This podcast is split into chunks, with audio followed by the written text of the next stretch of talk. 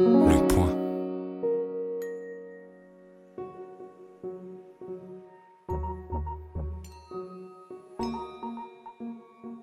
Les Contrariantes, un podcast bimensuel dédié à l'échange d'idées présenté par le magazine Le Point avec Peggy Sastre et Laetitia Stroche-Bonnard. Dans la première partie de cette émission, nous discutons de l'insécurité en France aujourd'hui. Puis dans la seconde partie, nous accueillons la journaliste Anne-Cécile Robert.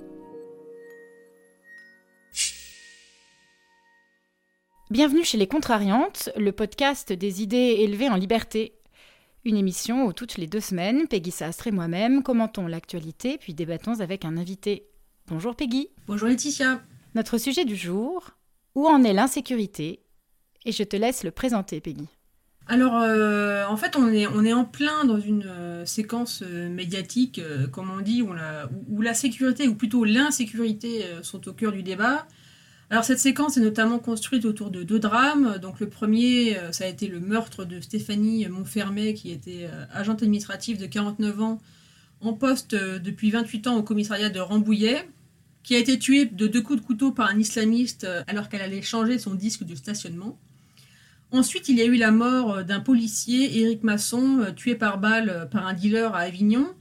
Après cet événement, euh, Emmanuel Macron, qui était alors au Portugal euh, pour un sommet européen, a déclaré, euh, donc là je le cite, C'est une réalité de dire qu'il y a de la violence dans notre société et qu'elle enfle, et que le rôle chaque jour de nos policiers est rendu plus difficile par cette violence.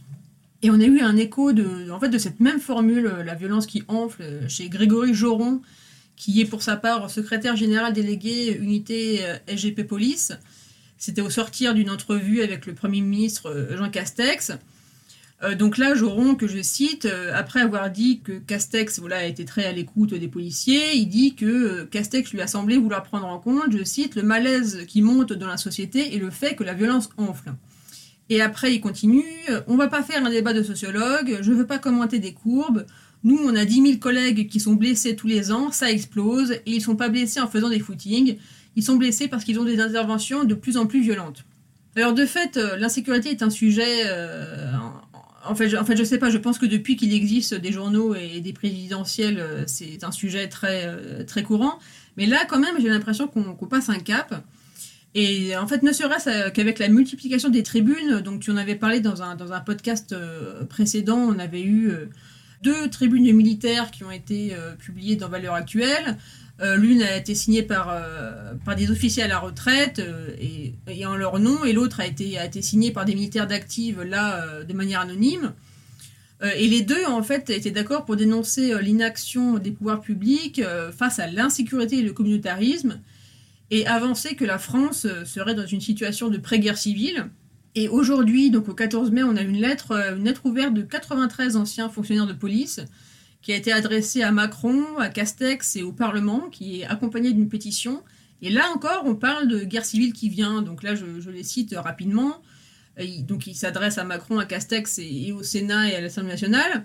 Conscient de vos prérogatives constitutionnelles et de vos obligations, nous vous demandons solennellement de tout mettre en œuvre pour mettre fin à la situation gravissime que traverse la France en matière de sécurité et de tranquillité publique. La France ne doit pas basculer dans le chaos. La police française ne peut pas tolérer que demain les forces armées la remplacent pour éviter une guerre civile. Donc voilà où on en est, et, en fait, pour tout avouer, je, ne sais pas euh, vraiment quel fil tirer dans cet écheveau euh, pour euh, essayer d'y voir, voir plus clair. Si ce n'est qu'en fait, en tant que moi-même angoissée de, de naissance, des pogroms, des génocides et des, des guerres civiles, je ne sais pas vraiment si voir comme ça mes névroses étalées au grand jour et partagées par plein de gens. Est-ce que ça me fait plaisir ou est-ce que, au contraire, ça me donne envie de mettre encore plus vite que d'habitude la tête dans le four? Mais en fait, en tout cas, voilà, je, crois qu'on peut dire que quelque chose couvre en France. Je sais pas quoi. Est-ce que c'est vraiment est-ce que c'est vraiment l'insécurité qui monte ou est-ce que c'est autre chose? Et c'est là-dessus que j'aimerais beaucoup t'entendre parce que effectivement, je suis plus que perplexe. Oui, alors merci Peggy, c'était excellemment euh, résumé et, problématisé. Euh, pour ma part, je, commencerai par essayer de, faire un peu le tri, euh, notamment dans les chiffres. Alors sans être euh, sociologue et spécialiste de la question, pour avoir un petit peu creusé le sujet ou parlé à, à des spécialistes, en fait, la première chose qu'on peut dire, c'est que c'est très compliqué de mesurer l'insécurité. D'abord parce qu'elle se décompose. Dans l'insécurité, il peut y avoir les homicides, les coups et blessures, les atteintes aux biens, mais aussi les, petites incivilités du quotidien. Euh, par ailleurs, il y a plusieurs façons de la mesurer. On peut regarder les chiffres des plaintes, mais on peut aussi regarder ce que déclarent les individus. Alors les premiers chiffres, ce sont euh, euh, ce que le ministère de l'Intérieur peut récolter. Via, la, via la police. Hein, et donc on sait très bien que c'est un, une récolte qui est sujette à, à d'éventuels abus, ou plutôt à des éventuelles imprécisions. D'abord parce que tout le monde ne déclare pas euh, des, délits et des crimes, mais aussi parce que du point de vue du ministère, il peut y avoir un intérêt à euh, faire baisser ou faire augmenter les déclarations en fonction d'objectifs politiques. Euh, c'est pour ça que les sociologues, les criminologues préfèrent ce qu'on appelle les enquêtes de victimation, qui s'appellent en France en fait les, enquêtes cadre de vie et sécurité, enquêtes CVS, qui sont effectuées tous les deux ans euh, auprès de la, population. Alors, il s'ajoute en plus à ça que il me semble qu'elles ont été interrompues très récemment parce que les structures qui s'en occupent ont changé. Donc, euh, en tout cas, euh, on ne sait pas quand sera la, prochaine, mais si on regarde les, précédentes, on a encore une autre vision de, l'insécurité. Alors, ce qu'on peut conclure de ces différents chiffres, c'est un, portrait un peu ambivalent de, l'insécurité en France. C'est que une des mesures phares, c'est euh, euh, le taux d'homicide. Et en fait, le taux d'homicide, euh, il n'a cessé de baisser. Si on compare avec les années 80, par exemple, il a diminué en gros par deux. On remarque en revanche que les coups et blessures, ou même les tentatives d'homicide, alors qui sont en plus une mesure très controversée parce que tous les, spécialistes ne la prennent pas en compte, ces, ces mesures-là seraient en augmentation les atteintes aux biens, elles, seraient en légère diminution. Donc en fait, euh, moi j'ai l'impression que ce qui ressort, c'est que la violence vraiment très euh, euh, euh, tangible, c'est-à-dire l'homicide est en baisse non seulement depuis quelques décennies, mais même je dis, depuis une centaine d'années, hein, et ça c'est des choses qu'on sait aussi, notamment via les, travaux de, scientifiques tels Steven Pinker, hein, qui a écrit un livre sur le déclin de la violence sur le très long terme, qui s'appelle La part d'ange en nous, et qui montre vraiment que sur le très long terme, il y a une baisse de la violence dans la société. Mais par ailleurs, il semblerait qu'il y a quand même des, euh, des, actes violents, euh, des, des faits qu'on peut en effet pas passer sous, silence, mais qui posent aussi un autre problème, parce qu'on ne sait pas très bien où sont localisés ces faits. Est-ce qu'il s'agit de faits très concentrés, en fait, qui concerneraient certaines zones géographiques? On ne sait pas non plus très bien s'il s'agit de règlements de compte euh, entre bandes rivales ou de, toute autre chose. Donc j'ai l'impression, en fait, qu'on a, disons, un, tableau qui est très difficile à appréhender.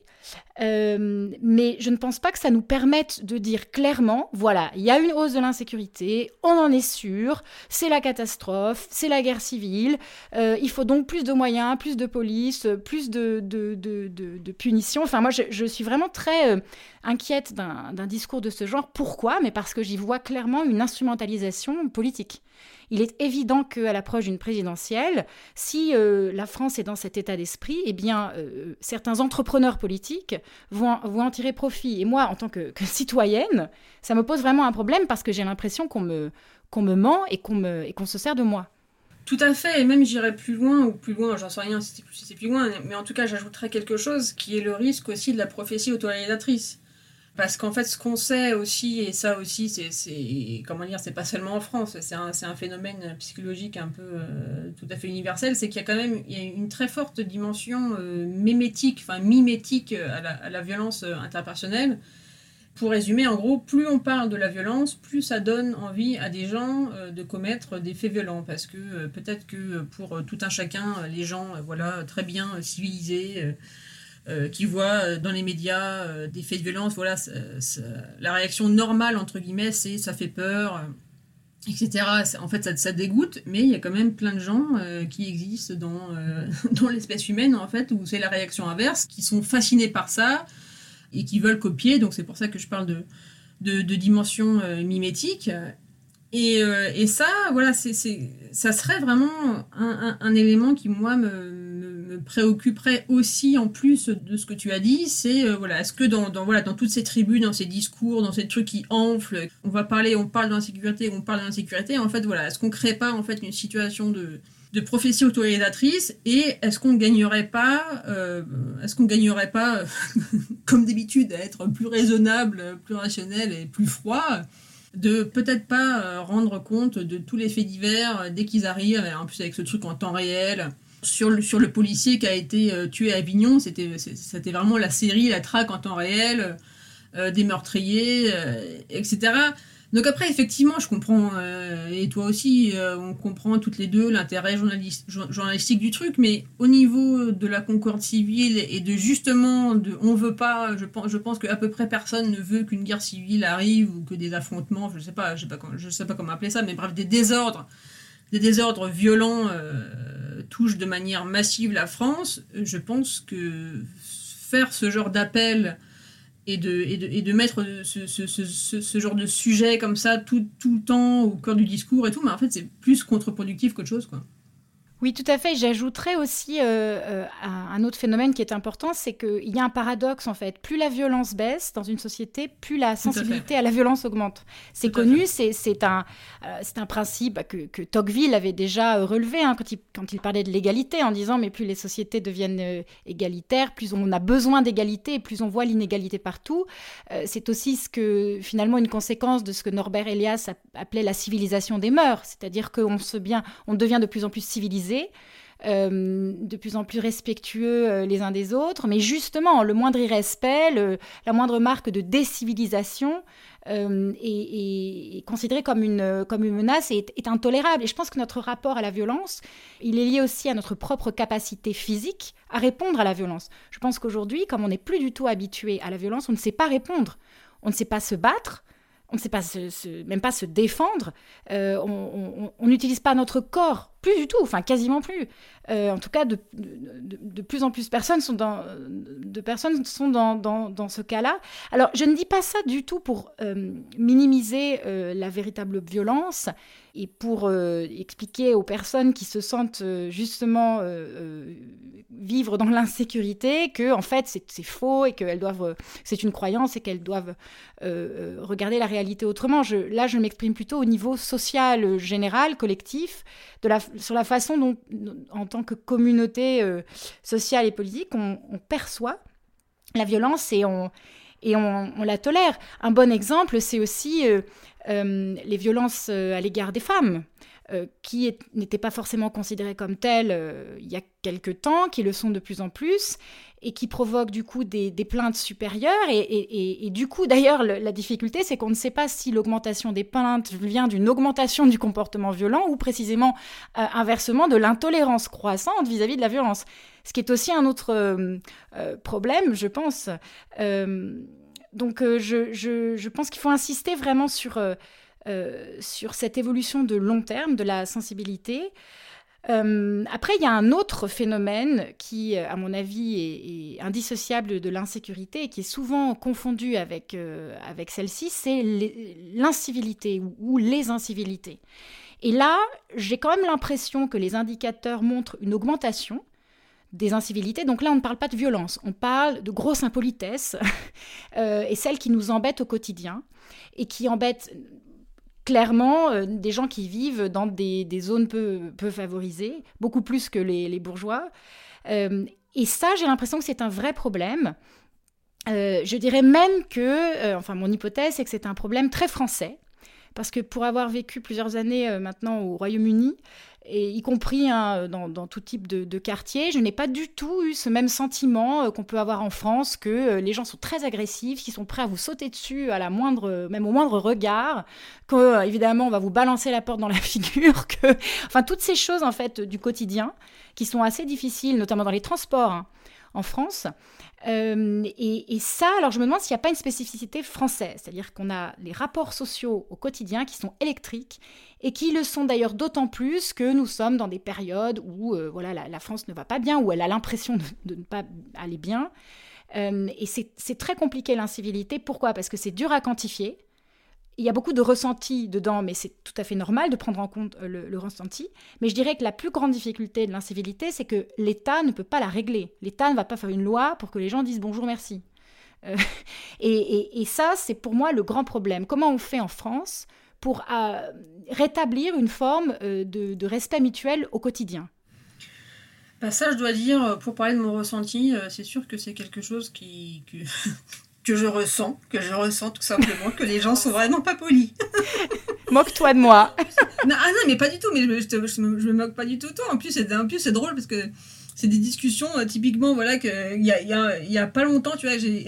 Alors, euh, Peggy, euh, la vie de Peggy, qu'il y a pas longtemps, j'ai eu avec ma boulangère, tu vois. Que, très bien. Texto, elle m'a dit vraiment, les gens sont vraiment hyper susceptibles en ce moment voilà, en fait, elle me, voilà, elle me racontait juste qu'elle avait dit, elle avait dit à un petit vieux qui était arrivé, euh, en fait, qui avait acheté beaucoup de pain. Et elle lui a dit en rigolant, euh, elle lui a dit en rigolant, bah, bah c'est pas très sympa pour les autres, vous savez, euh, le mieux la prochaine fois, c'est de faire une commande. Et là, il paraît que le type, voilà, elle me, raconte que le type est parti dans une colère noire euh, et est parti en claquant la porte et tout. donc là, je fais, bah dis donc, qu'ils sont susceptibles les gens en ce moment.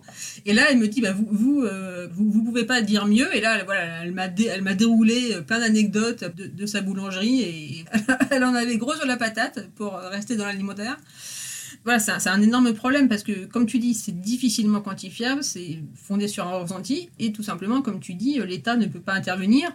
Et s'il intervenait, parce que parce que on, sait que l'État, si on dit à l'État tu ne peux pas intervenir, là, il va, il, aime bien intervenir.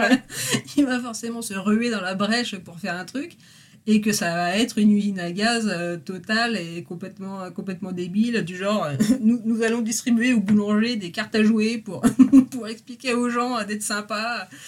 Oui, oui, tu as tout à fait raison. Tu as tout à fait raison parce qu'en plus, quand on essaie de polisser nos, nos, relations, ça se finit par une espèce d'infantilisation insupportable avec des, ah des affiches ah dans les lieux publics où il faut dire bonjour, merci madame. C'est des Et puis, et, puis, ça aussi, c'est contre-productif parce que ça, ça, donne des envies de violence. Euh, enfin, typiquement, les gens, enfin, je sais pas si tu as ça dans, dans ton entourage, mais moi, j'ai deux, trois personnes dans mon entourage qui sont fans de la communication non violente. Ah oui, j'ai entendu parler de ça, oui.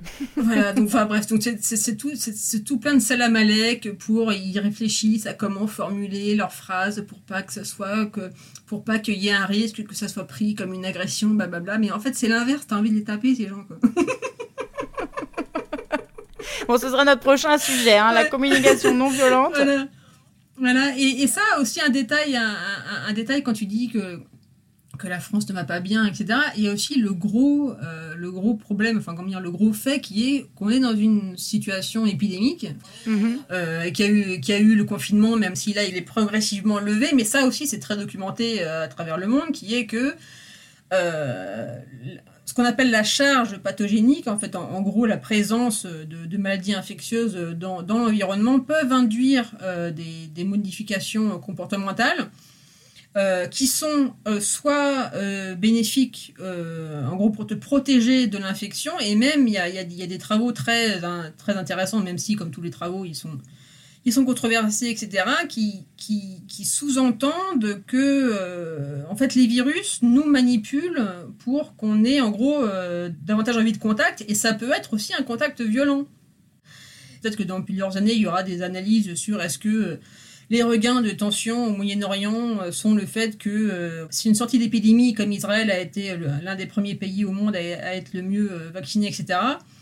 Est-ce que cette explosion voilà, ne vient pas du fait que voilà, on sort d'une situation épidémique et tout le monde a envie de se taper Là-dessus se, greffe le problème des réseaux sociaux, parce que comme je, comme je disais tout à l'heure sur la dimension mémétique de la violence, le problème des réseaux sociaux aussi, c'est aussi, comment dire, quand, tu vois des vidéos euh, d'agression en boucle et tout, en fait, ça, ça, te donne une mauvaise impression de la situation. Mhm. En fait, tu as, l'impression que, que, que, la situation est plus grave qu'elle en a l'air. Et là, dans le cas présent des regains de, tension au Moyen-Orient, c'est aussi bon, en, en, Israël et dans, et, dans les territoires palestiniens. C'est aussi né, euh, il y, y, a eu une campagne, enfin bref, il y, y, a eu des vidéos virales sur, sur TikTok et sur différents réseaux sociaux avec, avec des vidéos où en fait on voit euh, donc des Arabes israéliens qui frappent euh, des Juifs euh, dans le métro. en fait des juifs visibles, tu vois, des, juifs orthodoxes. Et ça, ça, ça, a créé dans, une certaine partie de la population israélienne un, sentiment qui était déjà très fort. On, est assiégé, euh, il, y a une, cinquième colonne, ils sont, ils sont, ils sont parmi nous, ils vont tous nous tuer. Et, voilà, et, là, c'est en train d'exploser. De, de, encore une fois, tous ces posts sur les réseaux sociaux ont galvanisé en fait une, poudrière qui était déjà atroce, quoi.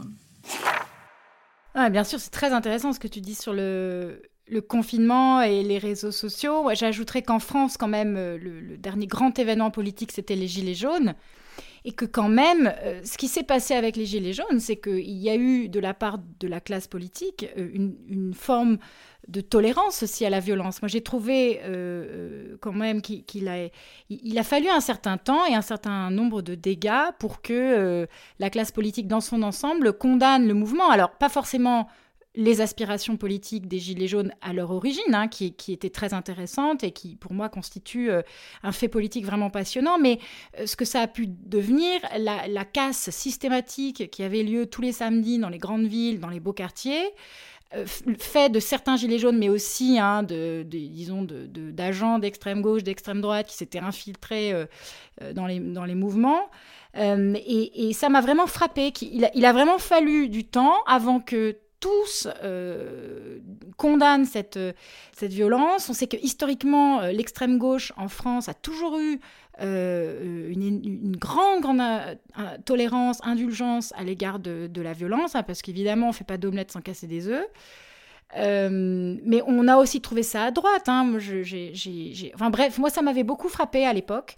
Et à mon avis, ça, dénote euh, une caractéristique plus générale hein, de notre euh, régime politique et même de notre société qui tolère la violence et aussi l'incivilité, c'est-à-dire le manque de respect, beaucoup plus qu'ailleurs. je parlais du Royaume-Uni, c'est vrai que la violence n'est pas considérée comme un moyen politique légitime. Euh, le fait d'être euh, impoli, donc l'autre bout de la chaîne, n'est pas considéré comme un moyen légitime pour arriver à ses fins. C'est un petit peu la même chose en Allemagne, un autre pays que je connais bien. Et donc, en naviguant euh, entre ces trois cultures, moi j'ai plutôt l'impression d'ailleurs qu'en fait, le, recours à la violence ou à l'incivilité, c'est une sorte de réflexe euh, français. Et puis, euh, pour faire une petite boutade, mais qui n'est peut-être pas drôle, souvent on dit, euh, tu sais, oui, ces jeunes des banlieues, ils sont violents, ils sont pas du tout intégrés, sont des asociaux. Mais moi, j'ai plutôt envie de dire qu'ils sont super intégrés, en fait. Parce qu'en fait, leur façon d'utiliser la violence, c'est une façon de, de, s'insérer parfaitement dans l'histoire politique française. Ah, mais ça, tout à fait. Là, là, là sur cette remarque très juste, tu rejoins euh, Fatia Agag Gujalat dans son, dans son dernier livre Les Nostalgériades et, et, elle dit ça à ses élèves, ça les laisse bouche bée que quand, voilà, quand ils font les forts les râleurs, etc., ils, sont parfaitement français c'est le cœur de son livre euh, sur les, enfants d'origine immigrée qui détestent la France et tout. Donc là, elle, leur dit voilà, mais vous êtes parfaitement français quand vous faites les râleurs et ça les. Ça les surprend. Ça, les, ça les, contrarie. Ça les, ça, les contrarie, ça les surprend, mais des fois de manière, euh, des fois, des, fois, des fois de manière positive. Quoi. Bah, écoute, euh, il faut malheureusement ou heureusement, je ne sais pas, qu'on passe à, aux contrariétés. Euh, Tout à fait. je, vais, je vais commencer. Alors, j'ai une contrariété qui n'est pas très contrariée, contrariante, qui est un petit peu légère, mais, mais voilà, c'est plutôt une humeur. Euh, en fait, ma, ma contrariété concerne les aventures de Thomas Pesquet, qui est notre astronaute star. Alors, bon, peut-être que je te choque déjà. mais vous le savez peut-être, Thomas Pesquet s'est envolé il y a quelques semaines donc euh, pour la Station spatiale internationale. Euh, on le voit faire des conférences de presse et puis un petit peu feuilletonner son, son quotidien. En fait, c'est, une sorte, c'est devenu une sorte de star d'une certaine façon. Les, gens se passionnent pour, le, pour le, métier d'astronaute, pour les fusées. Enfin voilà, c'est, c'est, Bon, c'est en même temps, c'est bon enfant, hein, il n'y a pas de mal à ça, mais voilà, moi, je, j'en fais une contrariété parce que euh, j'ai l'impression que avec cette médiatisation de la vie dans l'espace, on est, arrivé vraiment à une sorte de feu d'artifice de la société du spectacle. Parce qu'on a besoin d'aller mettre en scène, y compris des moments quand même euh, comme, celui-là, hein, qui ont été euh, mis en scène. Hein, le sait évidemment euh, euh, quand on a marché sur la Lune pour la première fois, mais, on le fait d'une façon là que je trouve un petit peu comme la télé-réalité hein, dont on parlait l'autre jour, qui est, quotidienne. Euh, et alors, en me faisant ces réflexions, je, je, suis tombée complètement par hasard sur un article du, Figaro, écrit par un chercheur au, au CNRS, Louis Dandécourt, et un professeur à Aix-Marseille Université, Olivier Moussy donc, euh, qui sont tous les deux un spécialistes euh, d'astronomie et euh, qui eux-mêmes s'insurgeaient contre cette espèce de, voilà, de, mise en spectacle de, la chose, et puis aussi qui s'insurgeait contre le fait que c'est une façon, d'une certaine façon, de cacher le, le, le, très faible investissement de la France, en fait, dans les projets spatiaux de, de, grande ampleur. Alors, euh, je vais vous citer un extrait de cet article donc, qui s'appelle Les clichés touristiques de Thomas Pesquet ou la Société du spectacle sur orbite, qui a publié euh, le 12 mai 2021. Euh, je, vous cite un extrait qui m'a particulièrement plu.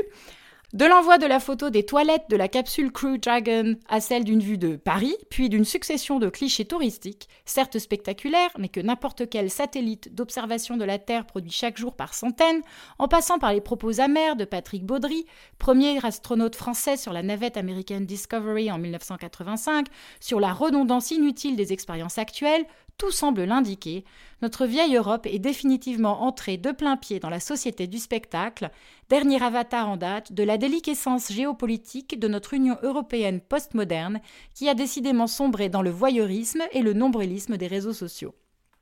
Je m'arrêterai là parce que ça résume très bien ce que je pense. On est, on est, on est dans le love story de l'espace. Hein. C'est ça. Alors ma contrariété, euh, en fait je sais pas, je sais pas si c'est une contrariété, mais en fait c'est très certainement mon, accablement de la semaine.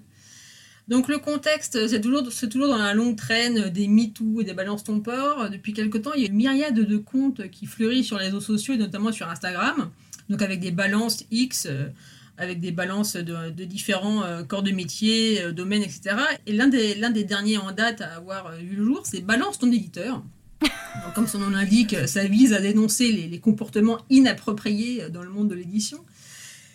Et donc il y a ce poste qui est daté du 7 mai. En fait, c'est juste une citation euh, sur un fond euh, coloré euh, pour ça marque bien les esprits. Donc c'est entre guillemets Ton livre m'a fait bander, j'ai fait lire des passages à mon fils, il a bandé aussi, je veux te signer.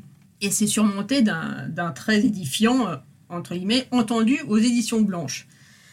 Donc voilà, déjà on a très peur. Il y a des éditeurs sur la place de Paris ou, d'ailleurs qui disent qu'ils bandent au secours, il faut appeler l'ONU.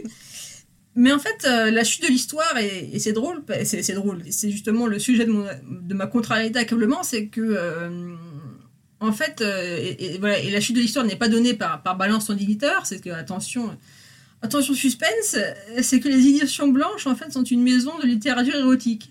Euh, donc en fait, par définition, euh, qu'un roman proposé là-bas fasse bander, euh, je sais pas, c'est à peu près tout ce qu'on lui demande, tu vois. Donc voilà, c'était le sujet de c'était le sujet de ma contrainte. excellent. non, excellent, vraiment. Euh, bien écoute, après cette sympathique discussion, c'est le moment de passer eh bien, à la conversation avec notre invité. Nous recevons aujourd'hui la journaliste Anne-Cécile Robert.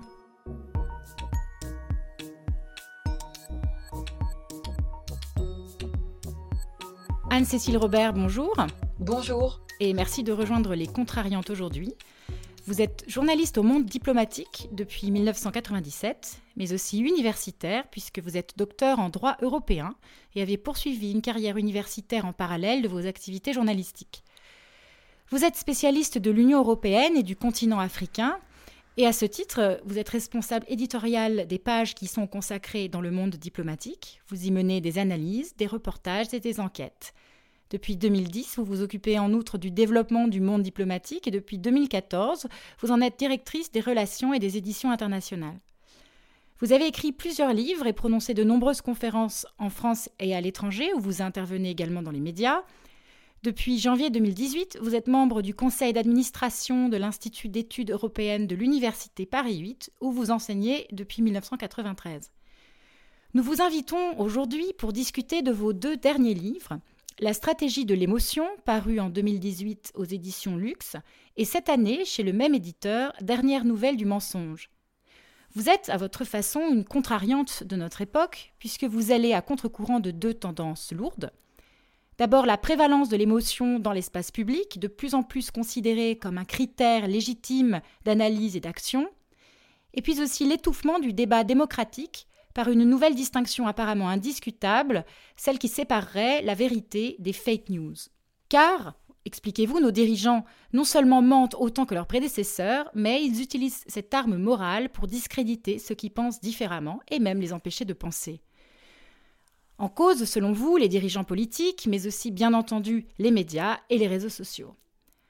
Alors face à ce constat d'un effondrement de la raison et de l'esprit critique, vous en appelez à un retour de la rationalité et de la faculté de jugement dans le débat public. Avec vous, nous aimerions comprendre pourquoi nous en sommes là, pourquoi c'est un problème et comment en sortir. Vaste programme. Alors je vais vous poser ma première question, euh, qui est également vaste. Comment se manifeste l'influence de l'émotion dans notre société De quand date ce phénomène et d'où vient-il à votre avis? Nous sommes envahis par l'émotion. Il suffit d'aller sur un moteur de recherche et d'inscrire l'émotion est grande pour voir sortir tout de suite des nouvelles d'un genre très divers, un accident de train, un fait divers tragique impliquant des, enfants, mais aussi la victoire d'une équipe sportive, le, une, kermesse scolaire. Donc l'émotion est partout. Ce n'est pas un phénomène nouveau et encore heureux, parce que l'émotion fait partie de la vie, ça fait partie des choses qui sont euh, agréables euh, à vivre. Ce qui est nouveau, c'est l'invasion de l'espace social par l'émotion.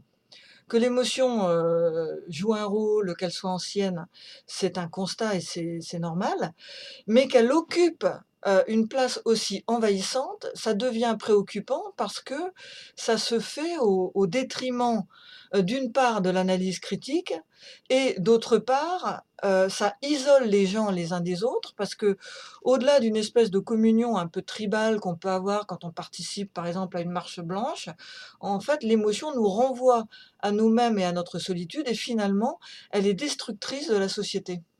La stratégie de, l'émotion est, préfacée par Éric euh, Dupont-Moretti et en fait qui semble avoir euh, aujourd'hui tout oublié euh, de ce qu'il écrivait depuis son arrivée au gouvernement.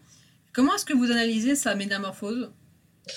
Alors, c'est vrai que quand j'ai contacté Éric Dupont-Moretti, c'était en 2018, donc avant qu'il ne, il ne s'embarque dans une carrière politique.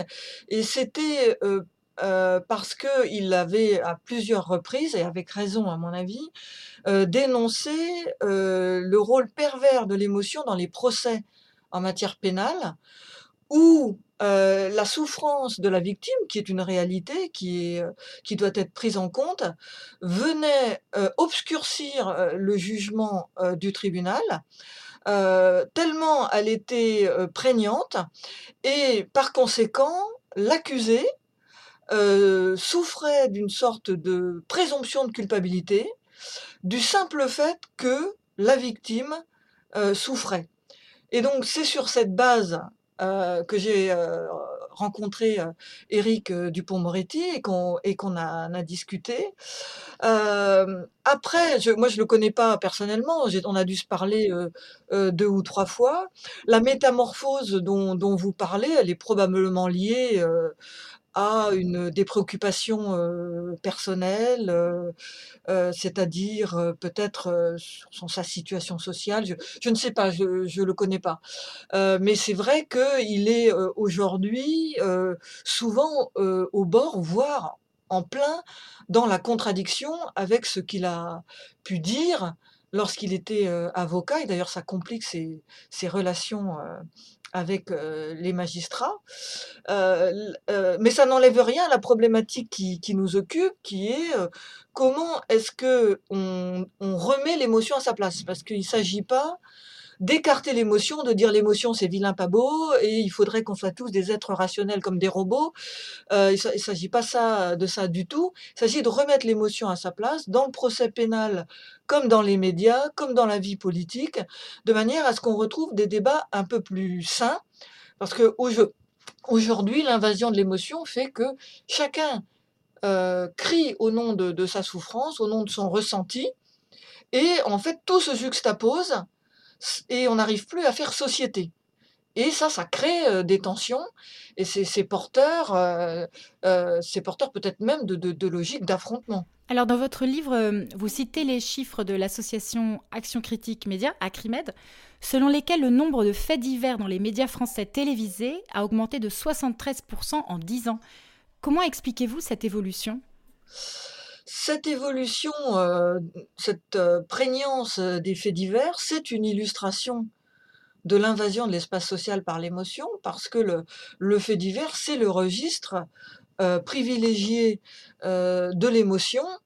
Et souvent, quand vous regardez, quand il y a eu, je ne sais pas, un, une agression contre une personne, comme on a vu euh, euh, euh, récemment encore avec cette femme qui a été agressée et tuée par son mari, on voit que les médias vont, au lieu d'analyser la logique qui explique ce phénomène tragique, ce fait divers tragique, se concentrer sur l'émotion. D'ailleurs, ça commence toujours par des micros tendus aux voisins, euh, à la famille.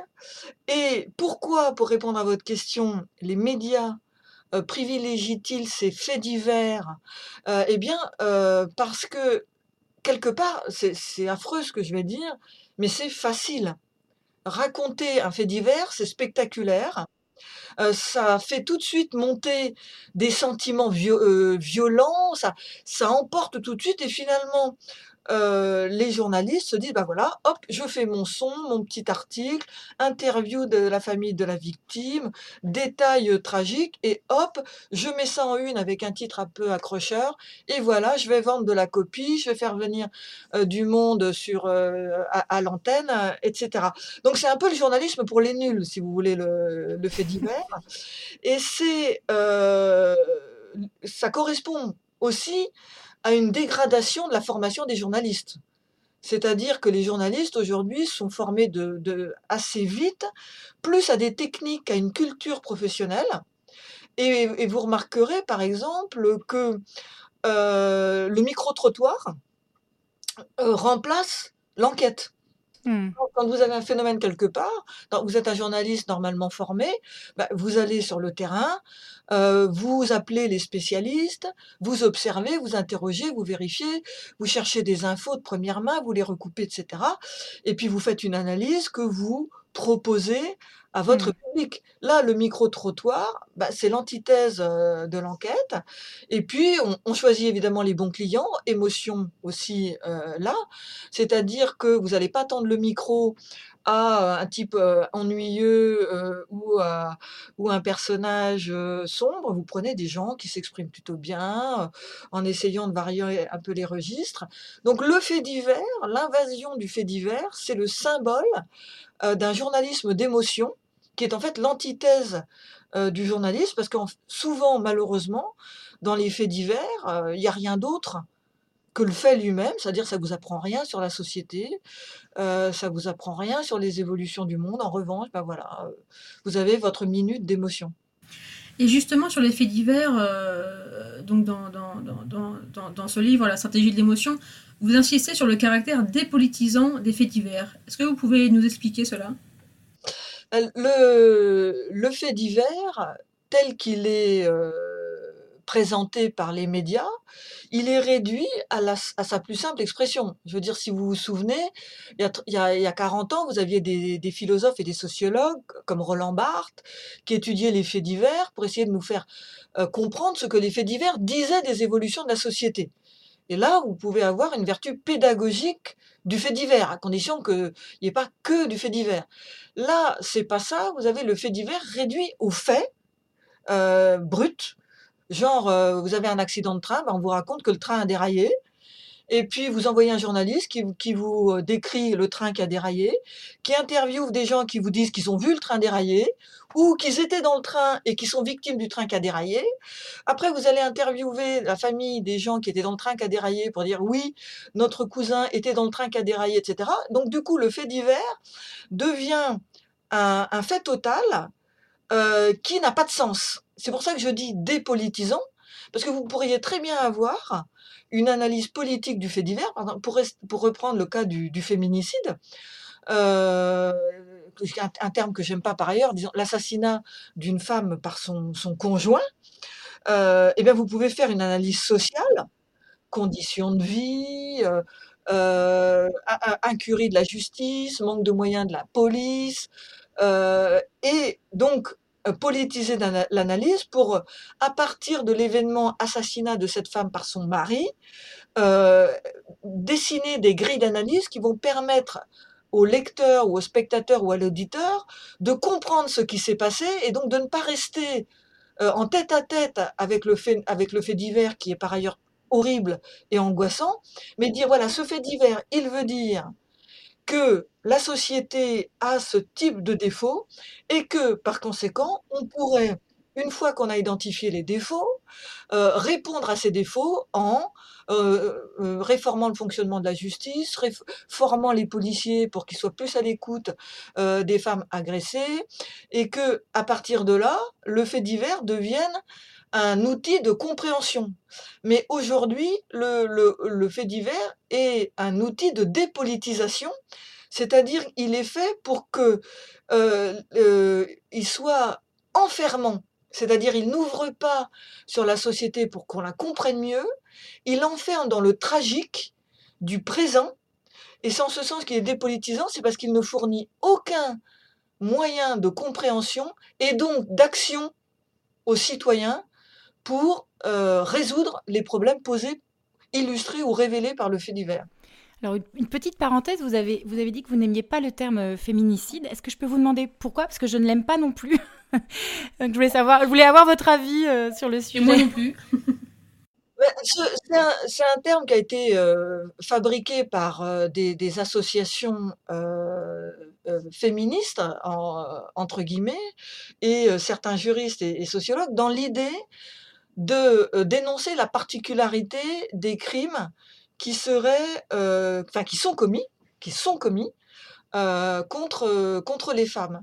Et ce qui est gênant dans ce terme féminicide, c'est qu'il sort la femme du reste de, l'humanité. Parce qu'il y a aujourd'hui dans, le code pénal homicide qui s'adresse à l'humanité euh, non euh, sans distinction de sexe, et qui va condamner euh, le meurtre d'un être humain.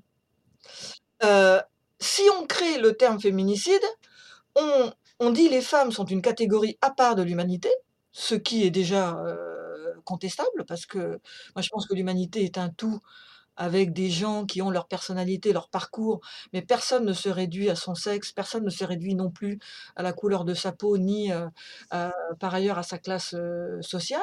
Donc le, féminicide est un fractionnement, euh, une fracturation de, l'humanité, qui par ailleurs, à mon avis, enferme la lutte contre les violences faites aux femmes dans une impasse, parce que, comme l'ont démontré certains juristes, ça sera très difficile de démontrer, dans certains cas, le caractère spécifiquement féminicide euh, d'un meurtre. Ce sera très compliqué, alors que vous pouvez, quand, une femme est assassinée, bon, bah, on voit euh, les éléments. Euh, ça peut se démontrer avec des enchaînements de causes, avec l'étude des faits, mais le caractère spécifiquement féminicide, c'est-à-dire démontrer que le meurtre de cette femme est lié spécifiquement au fait qu'elle est une femme, ça va euh, aboutir à l'effet inverse, ça va compliquer mmh. l'administration de la justice. C'est très juste. Euh, je suis tout à fait d'accord avec vous. Euh, alors, je, ferme la, parenthèse et, on va passer maintenant à votre au, deuxième ouvrage hein, qu'on a mentionné tout à l'heure et qui est votre plus récent, dernière nouvelle du mensonge. Est-ce que vous pourriez, pour commencer, nous en présenter la thèse? Alors, je, me suis dit, euh, il y a beaucoup d'ouvrages sur le mensonge, c'est une vieille question. On trouve des philosophes, à la limite depuis Platon, qui parlent de la, question. Et donc, la, thèse euh, du livre, euh, par rapport à ce foisonnement, c'est d'essayer de comprendre, non pas pourquoi il y a du mensonge aujourd'hui, mais pourquoi nos sociétés sont devenues incapables de produire la vérité. Euh, parce que souvent, les, les livres qui traitent du mensonge se contentent de dénoncer les fake news, les personnages qu'on appelle illibéraux, les populistes entre guillemets, qui seraient des personnages méchants et qui diffusent des mensonges. Et une fois qu'on a dénoncé ces méchants, eh bien, on est tranquille et au passage, on se met nous-mêmes dans le rôle du gentil puisque on a identifié le mal et les porteurs du mal. Mais ça, c'est, à mon avis, beaucoup trop simple. la difficulté à laquelle on est confronté aujourd'hui, et ce que j'analyse dans le livre, c'est que nos sociétés sont devenues structurellement mensongères, c'est-à-dire incapables de produire les conditions de distinction entre la vérité et le mensonge, et qu'on ne peut pas dire que le mensonge soit l'apanage de certains et pas d'autres. On a vu, par exemple, pour prendre un exemple franco-français, Emmanuel Macron, le président français, se faire le champion euh, de la vérité du camp du bien euh, quand il s'est opposé à, Marine Le Pen en 2017, en l'accusant d'être une populiste pourvoyeuse de fake news. Et euh, à peine sorti de là, de l'élection, je veux dire, on a vu euh, M. Macron se vautrer lui-même dans le mensonge. Alors, il y a eu l'affaire des masques euh, pendant la pandémie, mais je cite plusieurs exemples où il a menti sur l'analyse des ventes d'armes françaises à l'étranger. Et, tout ça ne doit rien au hasard. Nos sociétés sont devenues mensongères. et du coup, chacun se retrouve finalement embarqué dans cette logique qu'il appartient de décrypter, sinon on va continuer à, s'enfermer là-dedans, avec en plus des jeux, ce qui est pénible à mon avis aujourd'hui, c'est que non seulement nos sociétés sont confuses, mais chacun se traite de menteur. Donc on n'y comprend plus rien. Et ça, c'est parce que les conditions de production de la vérité ont disparu. Dans ce livre, euh, vous attribuez notre, notre épidémie d'infobésité, euh, là je vous cite, au caractère immature de nos sociétés qui préfèrent le spectacle de l'immédiat à la mise en perspective raisonnée des événements et les leçons de morale aux exigences de la réflexion. En quoi cela s'inscrit-il dans une inflation du mensonge et à quoi, selon vous, ressemble une, une société mature et est-ce que vous en voyez des exemples passés ou présents? Il importe, pour essayer d'y voir clair, parce que la confusion domine aujourd'hui euh, dans le débat public, de, de, se départir d'une vision un peu naïve de la vérité. Je crois que l'un des, des problèmes euh, qui explique euh, cette invasion du, mensonge, c'est que en fait, on, a une vision naïve de la vérité qui serait une espèce de trésor caché qu'il faudrait trouver en cherchant, alors il y a effectivement ça, hein, euh, effectivement, euh, quand on cherche, on voit par exemple euh, avec le, Covid-19, on, on, cherche aujourd'hui les origines de la pandémie. Et donc effectivement, un aspect, il faut chercher la vérité. et, aujourd'hui, l'accès à la vérité, les conditions de travail, de recherche sont difficiles. Euh, parce que les médias ont moins d'argent, parce que la recherche n'a pas d'argent. Donc ça, c'est un premier, c'est un premier aspect. Mais la, vérité, euh, ce n'est pas que ça. La vérité, c'est aussi en, partie euh, le produit du débat public. C'est-à-dire qu'à un moment donné, vous ne pouvez pas trouver la vérité si vous n'avez pas de discussion. Et, ça, c'est à mon avis très important. Euh, prenez par exemple euh, les débats sur l'écologie. Aujourd'hui, euh, les, les, experts, les écologistes, les hommes et les femmes politiques se battent sur, le, sur la question des éoliennes et on n'y comprend plus rien. Vous lisez un article dans un coin, on vous explique que l'éolienne, c'est le nec plus ultra pour lutter contre euh, le réchauffement climatique. Vous ouvrez une autre vue, on vous explique mais non, euh, c'est pas efficace, ça sert à rien, et en plus c'est moche, et ça fait du bruit, etc. Euh, la vérité sur les, éoliennes, elle n'est pas absolue, c'est-à-dire que on la trouvera uniquement si on arrive à discuter en mettant tout le monde autour de la, taille, de, la table.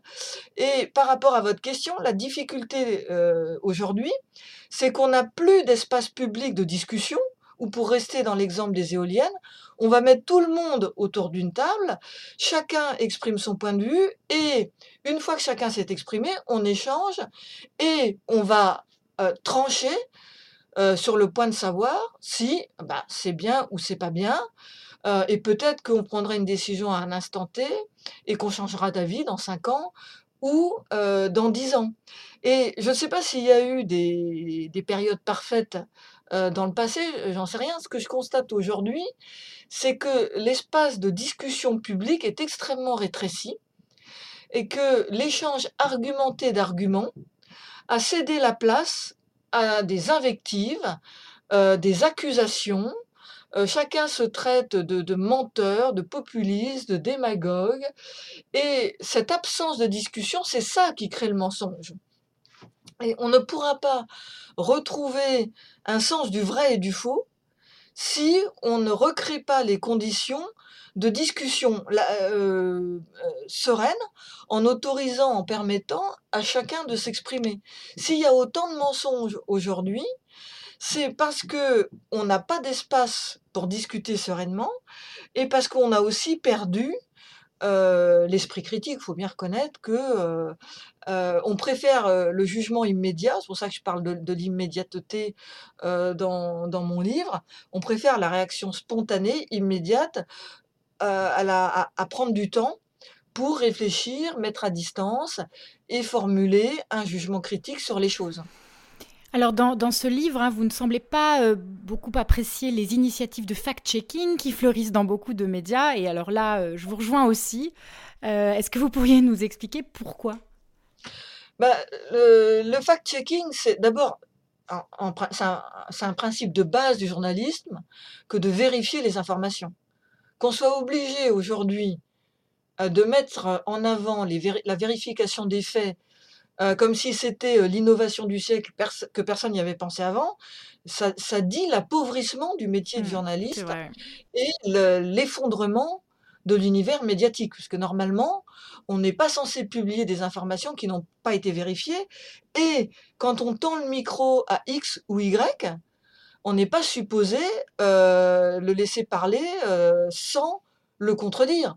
Euh, les confrères qui font de la vérification d'infos, qu'on appelle du fact-checking en anglais, souvent ils auraient dû le faire en direct, c'est-à-dire dire euh, Monsieur Dupont, euh, Madame Duchemol, vous venez de nous dire euh, que je sais pas la Terre était plate, excusez-nous, mais c'est votre opinion et est-ce que vous pouvez le prouver, est-ce que vous pouvez le le démontrer? Or, souvent les, les journalistes ne prennent pas le temps de rajouter du conditionnel ou d'alerter l'auditeur sur euh, le caractère discutable de ce que vient de dire un intervenant. C'est aussi parce que euh, euh, malheureusement le, niveau culturel des, médias est, très bas.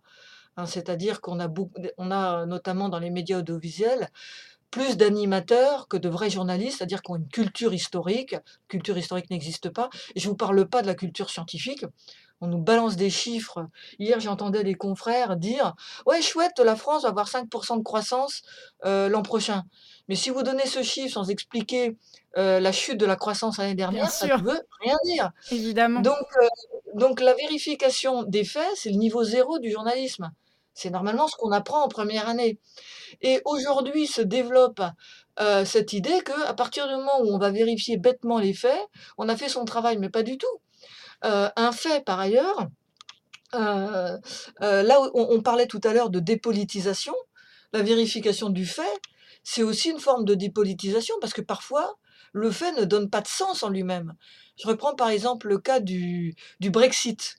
Quand le, les Anglais sont, partis, ont décidé de quitter l'Union européenne, il y a eu tout un débat, je ne sais pas si vous vous souvenez, sur le point de savoir si l'appartenance à l'Union européenne coûtait de l'argent au Royaume-Uni. Mmh. les partisans du Brexit disaient ouais, ça nous coûte trop cher euh, et euh, en partant, on va récupérer euh, plein d'argent. Et vous aviez les partisans de rester dans, dans l'Union dans, européenne, les partisans du Remain, qui disaient menteur, c'est pas vrai. Alors en fait, c'est vrai factuellement que le Royaume-Uni versait plus d'argent à l'Union européenne qu'il n'en recevait. Donc les Brexiteurs avaient raison. Mais les Brexiteurs avaient tort en limitant les avantages de l'appartenance à l'Union européenne à une question financière. C'est vrai qu'ils versaient plus d'argent qu'ils n'en recevaient, mais ils avaient tout un tas d'avantages qui n'étaient pas monétaires. Et donc les, gens du Remain avaient raison de dire que les gens du Brexit caricaturaient. Et si vous êtes le fact-checker moyen, vous dites ah ouais, voilà, on, prend l'argent, on regarde euh, qui verse quoi et qui reçoit quoi, et on distribue les bons points. Mais ça ne dit pas la vérité, parce que la question de l'appartenance du Royaume-Uni à l'Union européenne, ce n'est pas qu'une question financière. Donc il y a un côté dépolitisant dans la vérification des faits, euh, qui euh, ne rend pas service, contrairement à ce qu'il prétend faire, à la manifestation de la vérité. Et ça, justement, pourquoi, à votre avis, les journalistes sont-ils si mal formés à l'analyse des chiffres? Alors ça, c'est une question épineuse. Les médias, comme vous savez, se sont beaucoup précarisés dans le sens où la plupart des, journaux aujourd'hui appartiennent à des, groupes économiques, des entreprises dont le journalisme n'est pas le métier et qui introduisent dans les médias des logiques qui ne sont pas celles de l'information et donc, ce qu'on va demander à un journaliste, c'est pas d'aller passer trois mois au Kazakhstan euh, pour faire un reportage et nous expliquer ce qui s'y passe, c'est d'y aller 48 heures quand on a les moyens de l'y envoyer pour nous rapporter quelques images et quelques, et quelques micro-trottoirs un peu saignants, un peu croustillants, pour donner une impression de ce qui se passe au, au Kazakhstan. Donc le premier élément de réponse à votre question, il est économique, c'est-à-dire l'économie des médias ne favorise pas la formation longue, le temps long, euh, l'analyse du terrain, euh, la compréhension des choses euh, sur le long terme et, et la profondeur. Le deuxième élément de réponse à votre question, il est plus culturel. C'est-à-dire que les médias ont suivi l'évolution de nos sociétés depuis une trentaine d'années qui vont vers la superficialité, l'individualisme, l'immédiateté, le narcissisme, alors qu'un journalisme bien conçu a besoin de temps, d'intérêt général, de vision euh, panoramique, de recul historique. Et vous posiez la question sur l'analyse scientifique. le, journalisme nécessite aussi euh, euh, d'avoir comment on appelle ça d'utiliser les méthodes de la science c'est-à-dire quand on vous donne un fait vous le vérifiez vous le recoupez. On apprenait dans le temps à l'école hein, que euh, on ne donnait jamais son avis sur une seule expérience. Un scientifique, il, refait l'expérience deux fois, trois fois, quatre fois. Euh, et euh, cette, cette culture scientifique a disparu, enfin disparaît de, de, la société, et elle a malheureusement quitté aussi l'univers journalistique où euh, en principe, on était euh, formé, euh, souvent sur le tas par les journalistes plus âgés qui avaient de l'expérience, à se méfier de l'immédiateté, à se méfier des faits qu'on nous mettait sous le nez, à prendre de la distance, à vérifier, recouper. et voilà, on est dans, des sociétés dont le, niveau culturel se rétrécit et malheureusement, l'univers euh, médiatique, mais l'univers politique aussi, je veux dire la classe politique, euh, la vie politique devient plus du théâtre, de la communication, du paraître que de la discussion raisonnée. Alors la science aujourd'hui, elle passe aussi au prisme de, à la moulinette de la société médiatique et de la société du spectaculaire. Et aujourd'hui, on le voit dans, les grands débats de société. Je pense à, je regardais tout à l'heure un, article sur, l'esclavage, hein, puisque ça a été la, journée de, célébration de l'abolition de l'esclavage le 10 mai, et on voyait à quel point l'analyse du phénomène de l'esclavage était de plus en plus réduite à du spectaculaire, au lieu de l'analyse du temps long sur les phénomènes séculaires qui ont conduit à, ce crime contre l'humanité, parce que c'est plus facile de passer une photo ou de, raconter quelque chose de dramatique que de comprendre les logiques des acteurs pour analyser les phénomènes sur le temps long. Et, en même temps, il y a, quand même quelque chose de paradoxal aujourd'hui parce qu'on ne cesse de parler de euh, rationalisme, de, de faits, de, de, et justement, on oppose euh, les, les, personnes rationnelles aux irrationnelles et, comme vous le disiez, aux populistes. Donc, euh, est-ce qu'il n'y a pas un complet décalage, en fait, entre l'image qu'on a de notre société et ce qu'elle est réellement? Ben, on est un peu effectivement en, en décalage, c'est-à-dire la société d'aujourd'hui confond euh, science euh, et technique, raison et rationalité, technique et technologie. Euh, on vous montre une machine et c'est supposé être de la science. Non, une machine, c'est une machine. Si vous ne savez pas l'utiliser, si on vous montre, regardez la, la publicité, 99% des consommatrices ont adoré ce produit. Mais comment ce chiffre a-t-il été construit? Euh, mais on, et sous prétexte qu'on vous a balancé un chiffre, on, vous fait croire qu'on fait de la science.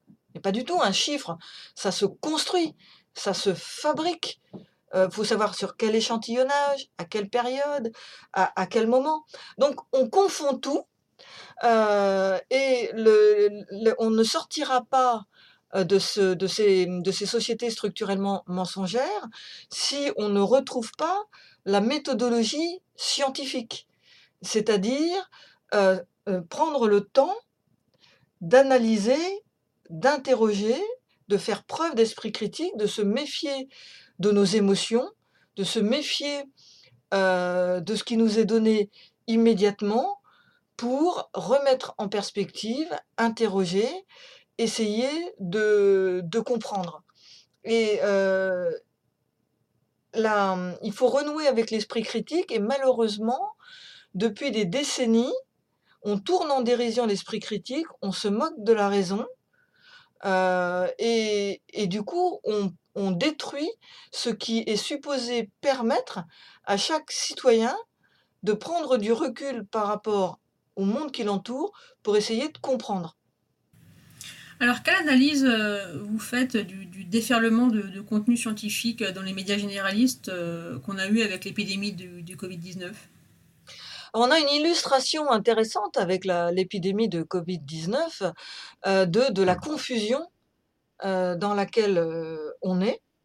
D'une part parce qu'on a eu une profusion d'informations de statuts différents c'est-à-dire que sur les, plateaux télévisés, pour ne, prendre que cet exemple parce qu'il est caricatural, vous pouviez avoir un journaliste de plateau qui interrogeait un médecin épidémiologiste, alors qu'une demi-heure avant, il interviewait un footballeur sur le résultat de son match. Mais on part du principe que le journaliste de plateau est capable de passer d'un sujet à l'autre avec la même euh, euh, distance. Donc, vous aviez la confusion des, acteurs, un épidémiologiste à côté d'un commentateur, des journalistes, des chercheurs, Parfois, on vous, présentait les interlocuteurs en vous disant Monsieur Machin, chercheur à telle université, mais ce n'était pas forcément un médecin, ça pouvait être un sociologue. Donc, on mettait tout sur le même plan. Donc, on a une apparence de scientificité sous prétexte que l'intervenant a un diplôme, qui est docteur, qui est scientifique, mais si vous euh, ne déterminez pas quelle science, quel hôpital, quelle euh, discipline vous ne pouvez pas euh, vous y retrouver. Vous aviez en plus, vous avez toujours, parce qu'on n'est pas sorti de, l'auberge, si j'ose dire, des scientifiques qui étaient plus ou moins liés à des laboratoires. Donc on a eu euh, des mises en cause. Souvenez-vous l'affaire de The Lancet, cette revue scientifique. Donc on a eu une incapacité de la société, euh, de, nos, sociétés, à construire le débat scientifique. C'est-à-dire qu'on n'a même pas eu, et aujourd'hui encore, on n'est pas certain de la manière dont les statistiques sont faites. C'est-à-dire, vous entendez tous les jours des phrases du genre tant de personnes sont mortes du Covid. Mais quand vous regardez, vous, pouvez vous apercevoir que certaines personnes ne sont pas mortes directement du Covid, mais de pathologies liées au Covid, ou qu'ils étaient en comorbidité. Donc la fabrication du chiffre lui-même n'est toujours pas euh, précisée. Et on a du mal, et là je parle que pour un pays comme la France, euh, et je ne vous parle pas quand on se met à comparer euh, avec d'autres pays. Donc on a eu malheureusement l'illustration de l'absence de culture scientifique et de l'incapacité à créer les conditions d'un débat raisonné en définissant les termes et en expliquant à chaque fois à l'auditeur ou au spectateur ou au, lecteur comment euh, on a fabriqué les chiffres dont on parle et à, partir de quels faits on lui parle et euh, qui, qui sont exactement les gens à qui on tend le micro et à qui on demande de euh, commenter euh, l'actualité. Mais ça, c'est lié aussi euh, à cette espèce d'esprit d'urgence qui fait qu'on va vite. Et parfois, une analyse scientifique, ben, c'est un peu ennuyeux. Et on n'aime pas se donner le temps de l'analyse, malheureusement. Alors vous soulignez aussi comment le langage public s'est appauvri pour en arriver à une situation où, je vous cite, tout est faux parce que mal formulé et où la pensée complexe devient impossible, euh, faute tout simplement de, manière et même de matière pour la concevoir et l'exprimer. Alors, quelle analyse faites-vous du discours euh, macroniste qui, euh, prétendant redonner ses lettres de noblesse à la pensée complexe, demeure aussi pauvre que creux? Macron, c'est un phénomène, j'espère que c'est la, fin d'une dérive et que Macron incarne de manière un peu paroxystique euh, l'évolution d'une dérive. Et quelle est cette euh, dérive? C'est la société de l'apparence, du paraître et de la communication. Emmanuel Macron, alors contrairement à ses prédécesseurs comme Hollande ou Sarkozy, parle bien français, avec un, langage assez soutenu, mais en revanche, il illustre la dérive de la communication c'est-à-dire que euh, il, euh, parle plus qu'il ne fait. D'ailleurs, il faudrait, euh, faudrait quantifier le nombre d'interventions, d'informations, d'interviews données par Emmanuel Macron sur l'ensemble des sujets. On a l'impression qu'il n'est pas au pouvoir et qu'il commente qu'il est euh, l'Edgar Morin de la société médiatique et que en fait il euh, il, il commente. Je sais plus quel, quel humoriste euh, avait dit, je me demande si c'est pas le Gorafi, qui avait dit pour oui c'est le Gorafi. face à la crise des hôpitaux, Emmanuel Macron a débloqué 50 000 éléments de langage. Voilà. C'est ça, Macron, c'est des éléments de langage. Et, et donc, il, il, il, illustre au paroxysme au lieu d'agir, il euh, lance euh, une opération de, communication. Euh, mais il intervient, il est l'illustration d'une dérive qui est effectivement, il ne s'agit pas de faire, mais de paraître faire, d'avoir l'air, d'avoir l'air. Et le, le, mot vient se substituer à l'action. Et ça renforce, malheureusement, euh, la confusion, parce que les gens regardent le président parler à la télévision et dans le même temps, ils ouvrent leurs fenêtres et ils se rendent compte que ce qu'ils voient dehors, ça n'a rien à voir avec ce que dit le président. Je repense à, l'affaire des masques. Quand le Macron nous dit on n'a jamais manqué de masques, alors on, s'est tous regardés, alors qu'on avait vécu le manque, euh, le manque de masques. Donc il y a un effet de déréalisation qui est euh, malheureusement préjudiciable Là aussi, il ne peut pas y avoir de vérité quand le langage est aussi éloigné euh, de la réalité. Et ça, euh, c'est malheureusement une dérive euh, très profonde. et le fait que Macron ait un vocabulaire plus étoffé que les autres ne change rien au fait que le vocabulaire aujourd'hui est devenu l'ennemi de la réalité. En vous référant à, Jean Jaurès, vous écrivez que les sociétés actuelles manquent d'une philosophie générale et que c'est cette lacune qui provoque les affrontements et les impasses du débat. Dans les grandes lignes, quelle serait selon vous cette philosophie générale qu'il faudrait remettre au centre de la conversation? La philosophie qui, qui, nous manque terriblement aujourd'hui, c'est la philosophie humaniste. Et quand je dis humaniste, hein, c'est pas la version bisounours, on fait des barbecues de quartier et tout va bien. Non, l'humanisme, le vrai, c'est-à-dire la confiance en l'être humain la capacité qu'a l'être humain, par sa pensée, à maîtriser son destin. L'humanisme, c'est l'idée que ce qui rassemble les êtres humains est plus important que ce qui les différencie. Euh, et ce qui nous rassemble, c'est notre raison, notre, notre cœur euh, aussi, et les différences de couleur de peau euh, ne sont que des choses parfaitement secondaires. Et aujourd'hui, l'humanisme est tourné en ridicule. on le confond avec l'humanitaire, on le confond avec des trucs de dessin animé, de bisounourserie, alors qu'en fait, l'humanisme, c'est la confiance dans la fraternité des hommes parce que les hommes reconnaissent, les, hommes au sens des êtres humains, reconnaissent les uns, se reconnaissent les uns aux autres leur commune humanité et euh, acceptent leur communauté de destin et euh, essaient de construire par leur réflexion, par le langage, comme on disait tout à l'heure, par l'échange euh, d'arguments, essaient de construire leur destin, l'intérêt général. Euh, aujourd'hui, ce qui domine dans le débat public, c'est les logiques de fractionnement, le, délire des identités, de plus en plus euh, fractionnel. Mon identité contre la mienne, mon, identité, mon parcours, ma souffrance, au détriment de cette vérité fondamentale qui est que ce qui rassemble les êtres humains est supérieur à ce qui les divise et que rien ne résiste à l'empathie, la solidarité, à notre commune humanité. Donc c'est cet humanisme-là qui a confiance dans l'être humain, dans le progrès, dans la capacité de l'homme à s'améliorer dans la fraternité et dans la solidarité qui nous manque le plus cruellement aujourd'hui. Eh bien, c'est une très belle euh, conclusion à cette euh, passionnante discussion. Avant de nous quitter, je vais vous livrer deux citations euh, que je trouvais assez appropriées à, cette conversation. L'une est de Barbé d'Orvilly, Les journaux sont les chemins de fer du mensonge, et l'autre est de Céline, Au commencement était l'émotion.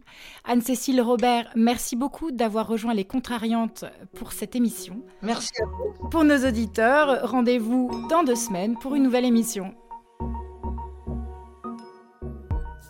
C'était Les Contrariantes, le podcast des idées élevées en liberté, présenté par le magazine Le Point, à retrouver toutes les deux semaines sur lepoint.fr, Apple Podcast, Spotify, Deezer et Google Podcast.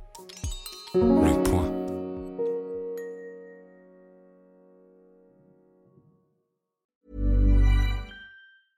When you're ready to pop the question, the last thing you want to do is second guess the ring. At BlueNile.com, you can design a one-of-a-kind ring with the ease and convenience of shopping online. Choose your diamond and setting. When you find the one, you'll get it delivered right to your door. Go to Bluenile.com and use promo code LISTEN to get $50 off your purchase of $500 or more. That's code LISTEN at Bluenile.com for $50 off your purchase. Bluenile.com code LISTEN.